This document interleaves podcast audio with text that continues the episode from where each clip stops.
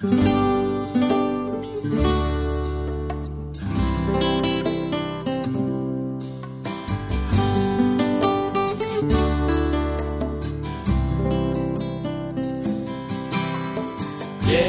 subirá a tu monte, Señor? ¿Quién entrará a tu santo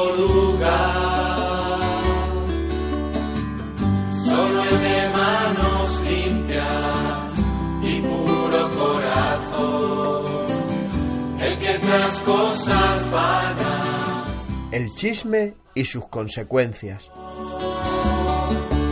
Alzaos puertas eternas. Señor, ¿quién habitará en tu tabernáculo? ¿Quién morará en tu monte santo?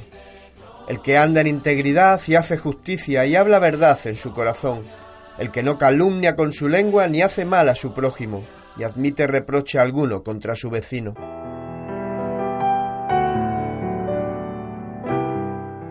La palabra de Dios nos habla muy claramente sobre lo malo que es hablar indebidamente de otra persona, o sea, chismear, y siempre sus resultados son tan dañinos que pueden destruir el testimonio o la vida de una persona.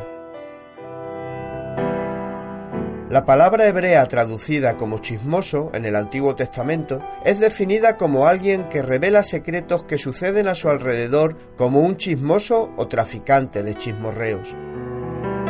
En Proverbios 16, versículo 28 nos dice la palabra de Dios, el hombre perverso levanta contienda y el chismoso aparta a los mejores amigos.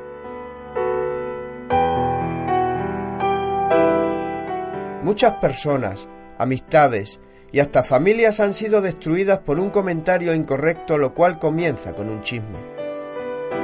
El chisme trae contiendas, dice Proverbios 26, versículo 20 sin leña se apaga el fuego, y donde no hay chismoso, cesa la contienda. Como la leña que aviva el fuego, así mismo es el chisme, aviva la contienda entre personas. Qué triste es cuando has confiado en una persona y al pasar el tiempo te enteras que esa persona en la cual confiabas te ha juzgado y hablado mal de ti delante de otros. Es doloroso confiar en alguien y darte cuenta más tarde que esa persona no tenía, como dice el texto, espíritu fiel.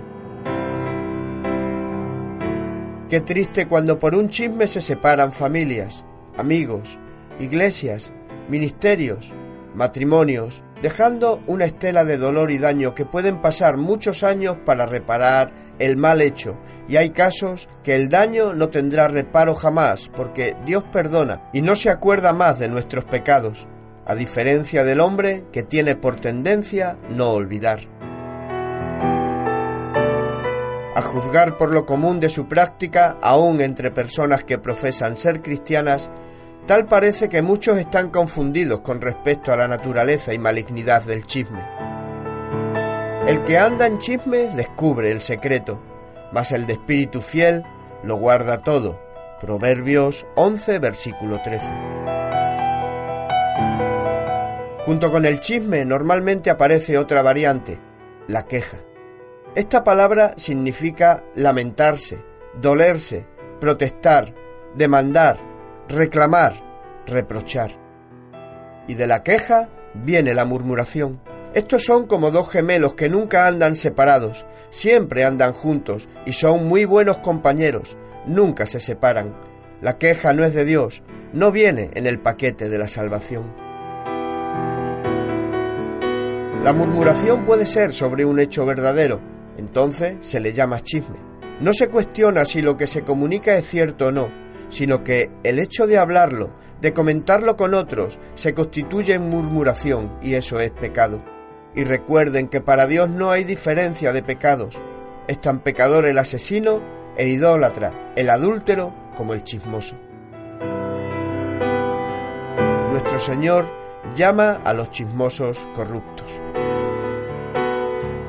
Aquellos que se involucran en este comportamiento no hacen sino provocar dificultades y causar ira y amargura, sin mencionar las heridas entre amigos. Tristemente, algunas personas lo hacen pensando que es sin intención y buscando el bienestar de la víctima de sus murmuraciones, y nada más lejos de la realidad. Cuando tales personas son confrontadas, niegan las acusaciones y responden con excusas y racionalismos. En vez de admitir su error, culpan a alguien o intentan hacerlo sonar como si el pecado que cometieron no fuera tan malo. La boca del necio es quebrantamiento para sí, y sus labios son lazos para su alma. Las palabras del chismoso son como bocados suaves y penetran hasta las entrañas. Proverbios capítulo 18 versículos 7 y 8. El que guarda su boca y su lengua, su alma guarda de angustias. Libro de los Proverbios capítulo 21 verso 23. Así que debemos guardar nuestras lenguas y refrenarnos del acto pecaminoso del chisme. Si rendimos nuestros deseos naturales al Señor, Él nos ayudará a mantenernos rectos. Dios recompensa al justo y al recto, así que todos debemos luchar para permanecer como tales.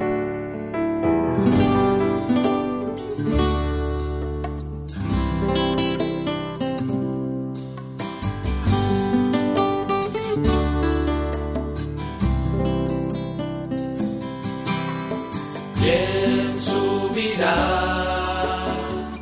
a tu monte, Señor? ¿Quién entrará a tu santo lugar? Solo el de manos limpias y puro corazón, el que tras cosas vanas su alma.